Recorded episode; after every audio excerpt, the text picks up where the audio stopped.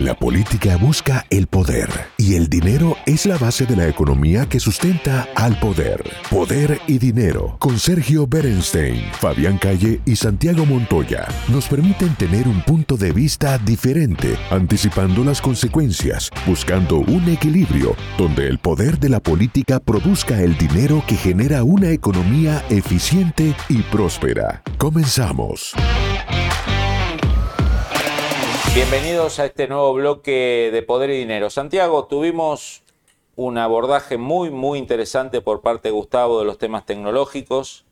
Quedamos en desarrollarlo, pero vamos a algo que a nuestra audiencia también le interesa mucho y que tenemos acá a Sergio Berenstein para desarrollarlo, que es el tema electoral en Estados Unidos. ¿no? Estamos hablando de elecciones en países, en todos lados, y muchas veces uno se olvida que en noviembre tenemos las elecciones de, medio término, que suelen ser complicadas usualmente para los oficialismos. Sergio, ¿cómo, cómo ves el panorama electoral? Fabián Santiago, primera lectura. Eh, uno, por supuesto, con prudencia observa los datos. Eh, en la mayoría de las elecciones primarias que se están eh, desarrollando en estados importantísimos, estuvimos en Texas hace unos días, en Wyoming, una elección muy importante, porque competía, competía eh, Cheney, la representante Cheney, la hija del ex eh, eh, vicepresidente, que perdió una elección que tuvo mucha, mucha visibilidad por lo que significaba dentro de la dinámica o el balance de poder en el Partido Republicano. Hemos tenido elecciones en New York, en Florida. Primer hecho estilizado o, definición general, uno ve los demócratas tratando de basar sus estrategias de movilización, eh, de engagement, digamos, de los eh, votantes en las primarias a partir de los temas eh, que han ganado dominio público últimamente, sobre todo la agenda de el aborto, ¿no? Este fallo tan importante de la Corte Suprema que tuvo, bueno, un, en un enorme debate en la sociedad norteamericana y mucho más allá también, por la visibilidad que ha tenido, por las características de sus fundamentos, es utilizado por el Partido Demócrata para tratar de movilizar eh, a sus bases, ¿no? Y en algunos casos, por ejemplo, el Estado de New York, parecen haberlo eh, logrado. ¿Implica esto que van a tener un nivel de competitividad electoral eh, similar o, proporcional a lo que vemos ahora en las elecciones de noviembre? Bueno, no lo sabemos, ¿no? Pero claramente uno tiene que señalar que es un contexto en el cual, tal vez por una temporalidad, es un fallo que hace apenas semanas estaba en todos los diarios, todo eso eh, está haciendo algún efecto. Por el lado del Partido Republicano, lo que uno ve es eh, efectivamente que la figura del eh, expresidente Donald Trump cada día está más firme. Aquellos que pensaban que el, GOP iba a tener algún tipo de renovación en su liderazgo, que iba post-Trump a mostrar la emergencia de nuevas figuras, por supuesto que las hay, y sobresale allí, por ejemplo, el gobernador de, la Florida, el gobernador de Virginia, hay figuras de recambio, va a ser una primaria competitiva muy probablemente, pero hoy eh, los sondeos lo ponen a Donald Trump eh, con una enorme ventaja. Él ha sacado casi 20 puntos al gobernador de Santis y eso creo que pone de manifiesto su capacidad de capitalizar, por ejemplo, eventos complejos, ¿no? como eh, el allanamiento de su residencia en, en Maralago. también último elemento para destacar, uno ve los sondeos nacionales y se ve una leve recuperación en la imagen eh, del presidente Biden. No quiere decir esto que esté nuevamente en competencia, sigue teniendo tasa de aprobación relativamente bajas, pero de los niveles realmente muy preocupantes que uno veía a mitad de año, bueno, en las últimas semanas eh, se ha recuperado, yo diría, desde su enfermedad de COVID en adelante, eh, uno ve una leve recuperación. Insisto, eso cuando uno mira evoluciones en, en, opinión pública, nunca son lineales, ¿no? Las cosas suben y bajan. Es como las acciones que ustedes ven que a veces rebotan un poquito, luego siguen bajando. Lo mismo pasa con la opinión pública. Eh, hay que diferenciar lo transitorio de lo más permanente o de tendencias de corto o mediano plazo. Estamos en un proceso electoral donde, siendo agosto, todavía la gente no está demasiado entusiasmada. Recién en septiembre, por supuesto, va a haber mayor interés Octubre es el mes de mayor intensidad en las campañas, ahí tendremos tendencias más eh, claras, pero en principio estos son los elementos que uno destaca mirando las elecciones en perspectiva. Sergio, eh, haciendo un breve y rápido balance de lo que vos me comentás, primero que todo un partido demócrata que está tratando de alejarse del debate económico, ¿no? que claramente es un terreno muy árido eh, que va a tener que, recorrer de acá a noviembre. Metiéndose en lo valórico, ¿no? el, tema, el tema abortos, libertades, derechos. Y otro, creo, otro tema que creo que lo favorece en esta estrategia es justamente el buen rendimiento de los candidatos de Trump. O sea, el Partido Demócrata puede usar esos resultados favorables de, Trump en varios estados, entre otros la hija de uno de los cerebros neoconservadores que quería derrocar a Trump del Partido Demócrata, que era Cheney, el ex vicepresidente de, Bush, esos resultados exitosos de Trump le dan aire a los demócratas para alejar la elección del debate inflación, gasolina, no sé cómo lo ves. Diría que sí, pero parcialmente. Eh, la administración Biden acaba, por ejemplo, de anunciar un plan eh, para aliviar la situación de las deudas de los estudiantes universitarios, que como todos sabemos es un tema muy controversial.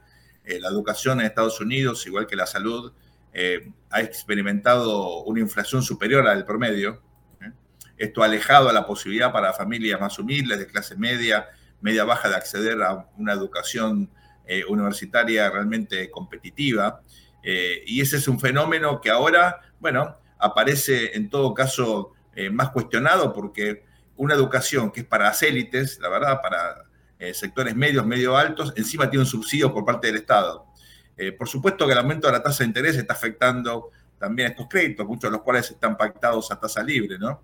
Eh, pero es, un, es realmente un subsidio a sectores que aparte tienen un potencial de ingreso muy significativo en el mediano plazo, son todos estudiantes universitarios.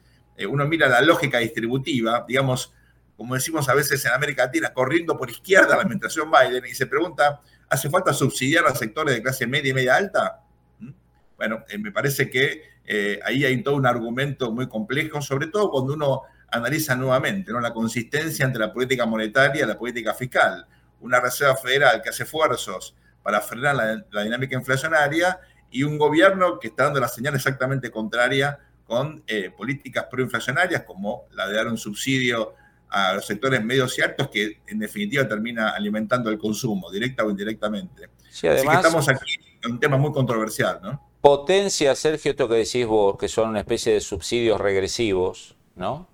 Eh, potencia esta idea que a veces cuesta ver desde afuera, que, que, Trump en realidad es el que le habla a los sectores medios, medio bajos y obreros y, digamos, quizás de menos salarios o de menos formación, y el Partido Demócrata, que supuestamente dice representar a los sectores más vulnerables, hace toda una estrategia más pensada como en el ABC1, ¿no? Digamos, subsidios a la educación de ese segmento digamos, reducido comparado a la masa de la población, digamos, como un, digamos que la derecha de Trump es más sensible a las agendas de los sectores obreros y populares y el Partido Demócrata, que supuestamente históricamente lo representa, al menos a partir de, la primera mitad del siglo XX, más preocupado como por una, digamos, por una agenda de clase media, clase media alta, que no debería ser, que debería ser supuestamente más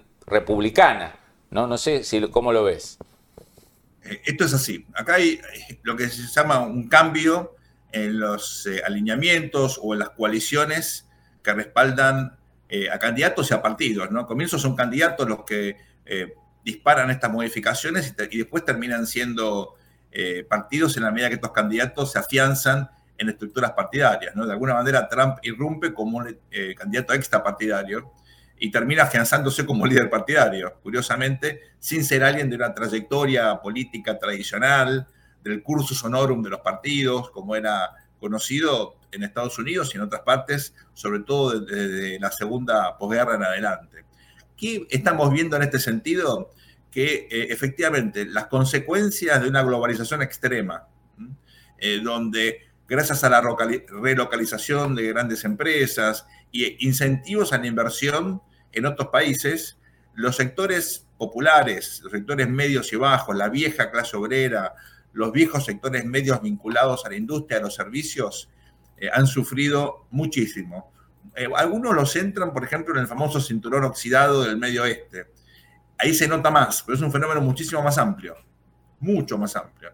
También es cierto que la hiperregulación en materia ambiental, en materia laboral, ha desalentado la inversión en esos estados. Hemos visto, por ejemplo, desde la década del 90 en adelante, plantas de automotores instalándose en el sur de los Estados Unidos. ¿Por qué? Bueno, porque había obviamente legislaciones menos pesadas, una regulación eh, distinta en materia laboral y esto favorecía, por supuesto, eh, la inversión. Estamos viendo flujos de estados hiperregulados, eh, en general estados con una presencia estatal muy fuerte, con enormes problemas fiscales, Illinois, por ejemplo, empresas que se van de allí no solamente por las condiciones en el clima de negocio, sino muchas veces por un incremento en la criminalidad, particularmente en la ciudad de Chicago. Hace poco estuve allí y comprobé, por ejemplo, Boeing está mudando sus headquarters a, eh, la zona de Virginia para estar en parte más cerca del Pentágono, pero sobre todo buscando un mejor clima de inversión. Eh, un fondo muy importante eh, que Santiago conoce, Citadel, un fondo enorme, también se muda a la Florida, deja la ciudad de Chicago. Todo eso tiene que ver con condiciones de inversión más favorables, ¿no? Pero volviendo al punto, yo creo que el Partido Republicano termina de eh, abrazar esas causas que habían sido desplazadas por la agenda, digamos, del consenso eh, liberal globalista eh, de fines de los 80, comienzos de los 90, que fue abrazado por ambos partidos, pero terminó sobre todo siendo la agenda demócrata. y esto fue un continuum de los Clinton a Obama y ciertamente ahora con Biden, bueno, aparecieron algunas voces críticas dentro del Partido Demócrata, eh, eh, por ejemplo, unos sectores más de izquierda, eh, o el, senador Sanders, ¿no? algunas senadoras muy liberales que también criticaban por izquierda este orden capitalista globalizado, pero claramente esa demanda terminó instalándose fundamentalmente gracias al liderazgo de Donald Trump en el Partido Republicano, que recupera en ese sentido votos que no tenía desde la época de Ronald Reagan. ¿eh? Los famosos demócratas de Reagan. Exactamente. Eh, que eran, eh, digamos, sectores de blue collar, ¿no? de clase obrera, obrera, jerarquizados, que gracias a, obviamente, a las políticas de, de incentivo a la oferta recuperaron dinamismo, la bolsa de comercio voló en esos años, entonces sus jubilaciones se fortalecieron, fueron eh, políticas que beneficiaron a los trabajadores, ¿no? Y algo parecido había empezado a ocurrir, recordemos, con la presidencia de Donald Trump. Ahí yo tengo que hacer autocrítica porque yo no veía eso en el momento, pero ex post uno ahí puede eh, efectivamente ver cómo se ha dado un proceso de reindustrialización, de retorno de inversiones a los Estados Unidos, favorecidos por los costos de la energía, obviamente, que eh, cayeron significativamente, pero también con una intención regulatoria de eh, poner a los Estados Unidos como eh, prioridad en las inversiones de empresas que son obviamente globales, que son públicas, cotizan, pero son fundamentalmente norteamericanas. ¿no? Sergio, vamos a una breve pausa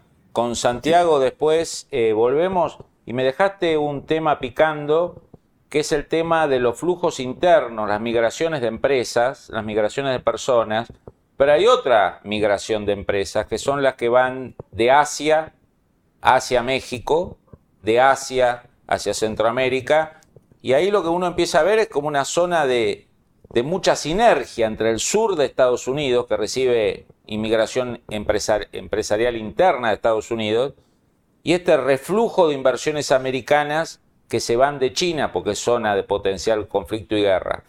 El análisis sobre el poder y dinero concluye por hoy. Seguimos con los cálculos y proyecciones para ofrecerles nuevas herramientas que les ayuden a tomar mejores decisiones. Hasta el próximo programa.